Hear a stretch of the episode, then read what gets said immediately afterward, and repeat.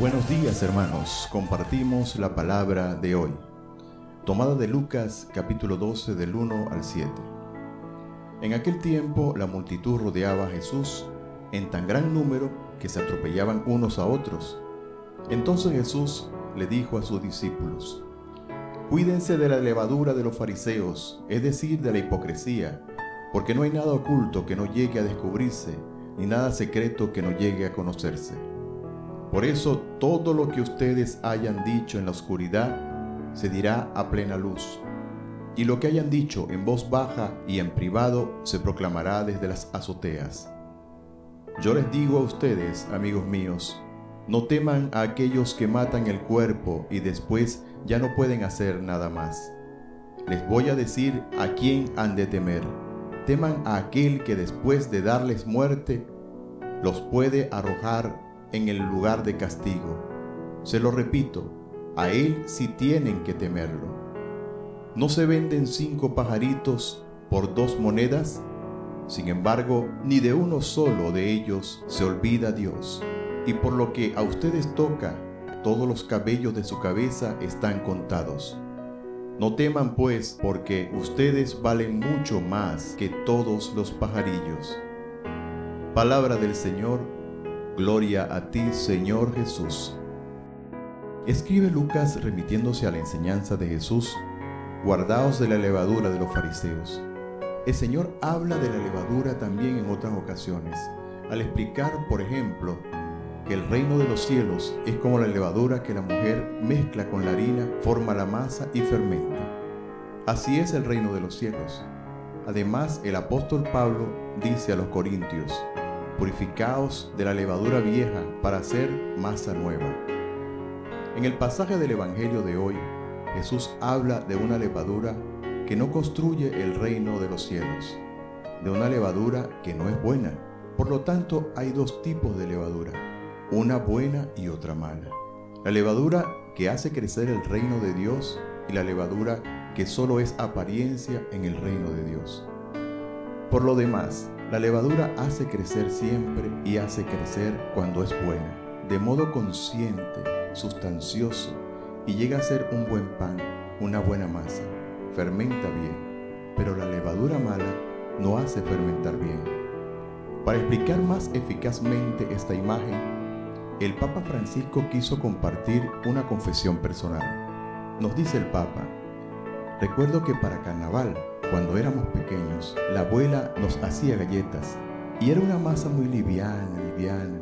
Era liviana esa masa que hacía.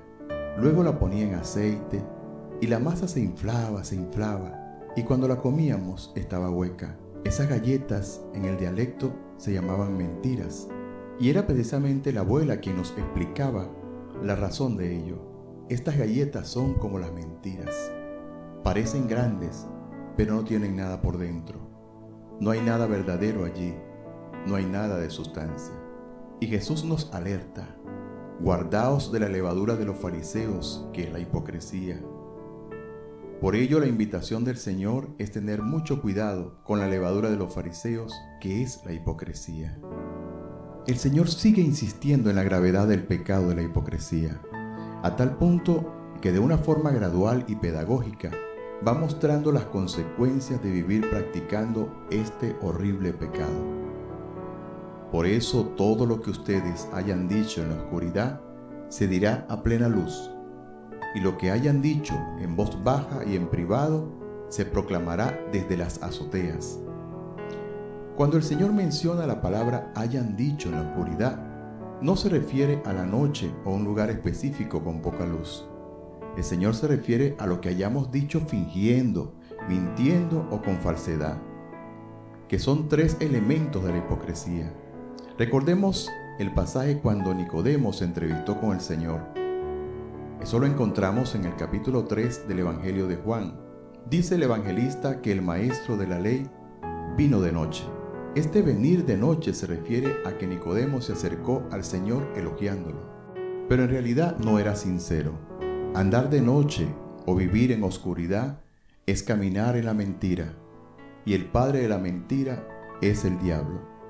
Reza un dicho popular que la mentira tiene patas cortas, Este dicho popular está apoyado por lo que dice el Señor. Por eso todo lo que ustedes hayan dicho en la oscuridad se dirá a plena luz, y lo que hayan dicho en voz baja y en privado se proclamará desde las azoteas. En algún momento la mentira sale a la luz, y la careta de la hipocresía termina por caerse. Continúa el Señor diciendo, no teman aquellos que matan el cuerpo y después ya no pueden hacer más nada. Es curioso cómo el ser humano, por simples reglas de cortesía, se construye un perfil de mentira en su entorno familiar, social y laboral. A veces perdemos la oportunidad de ser auténticos, sinceros, por temor de perder una amistad. Y es posible que un familiar, amigo o compañero de trabajo necesite un poquito de sinceridad y de verdad para poder crecer, mientras que contrariamente nosotros podemos utilizar la levadura mala y dejamos de practicar una obra de misericordia con nuestro prójimo. Siempre me ha gustado la frase de nuestro libertador Simón Bolívar, quien en una oportunidad escribió, con la verdad ni peco ni miento, ni ofendo ni temo. Por último, es oportuno señalar la sentencia del Señor la levadura de la hipocresía nos conduce a las puertas del infierno. El Señor nos recuerda cuánto valemos para Él. Y en cada Eucaristía lo recordamos, el precio de su vida y su sangre vertida en la cruz, por amor a todos nosotros. Hasta aquí el comentario de hoy. Feliz día para todos y muchas, muchas bendiciones.